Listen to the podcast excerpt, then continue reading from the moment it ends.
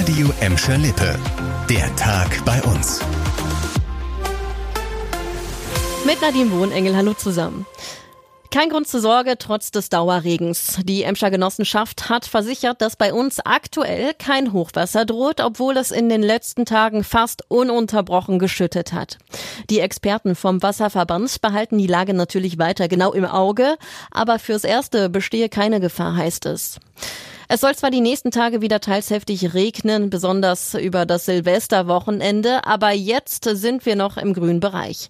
Die Pegelstände der Emscher sind während der Weihnachtstage deutlich angestiegen. Gestern Vormittag wurden im Bottropper Süden 4,82 Meter gemessen. Normalerweise sind es 1,75 Meter. Momentan empfiehlt der Verband, sich lieber fern von der Emscher und ihren Zuläufen zu halten und auf keinen Fall die aufgeweichten Deiche zu betreten. Während sich die Emscher trotz Dauerregens entspannt gibt, stehen im Bottrop die Zeichen weiter auf Verkehrschaos. Die Sperrung der A42 bei Bottrop hat jetzt auch die Politik auf den Plan gerufen. Am 17. Januar findet eine Sondersitzung des Verkehrsausschusses im NRW-Landtag statt. NRWs Verkehrsminister Oliver Krischer hat dazu einige Gäste eingeladen. Vertreter vom Bundesverkehrsministerium, der Autobahn GmbH, der Bezirksregierung und von Straßen NRW sind mit von der Partie. Der Fokus dürfte darauf liegen, wie man die Ausweichstrecken nicht zur totalen Verkehrschaoszone macht.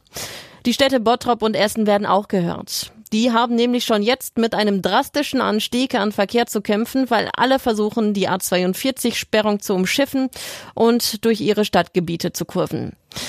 Die Autobahnbrücke zwischen Bottrop Süd und dem Kreuz Essen Nord hat übelste Schäden erlitten. Sie wird wohl bis zum Frühjahr gesperrt bleiben. Für dicke Lastwagen womöglich sogar für immer, bis irgendwann ein Neubau kommt.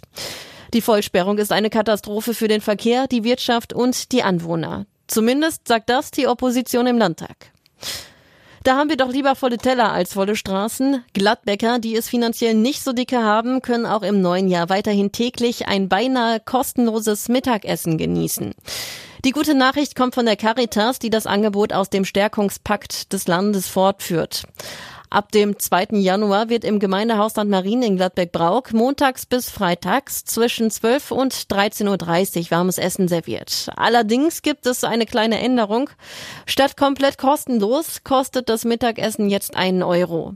Seit dem Sommer konnten Gladbecker mit wenig Geld an zwei Ausgabestellen in der Stadt umsonst Mittag essen. Das Angebot wurde mit Geld aus einem Landesprogramm gegen Armut bezahlt, das allerdings nur noch bis Ende des Jahres läuft. Und das war der Tag bei uns im Radio und als Podcast. Aktuelle Nachrichten aus Gladbeck, Bottrop und Gelsenkirchen findet ihr jederzeit auf radio und in unserer App.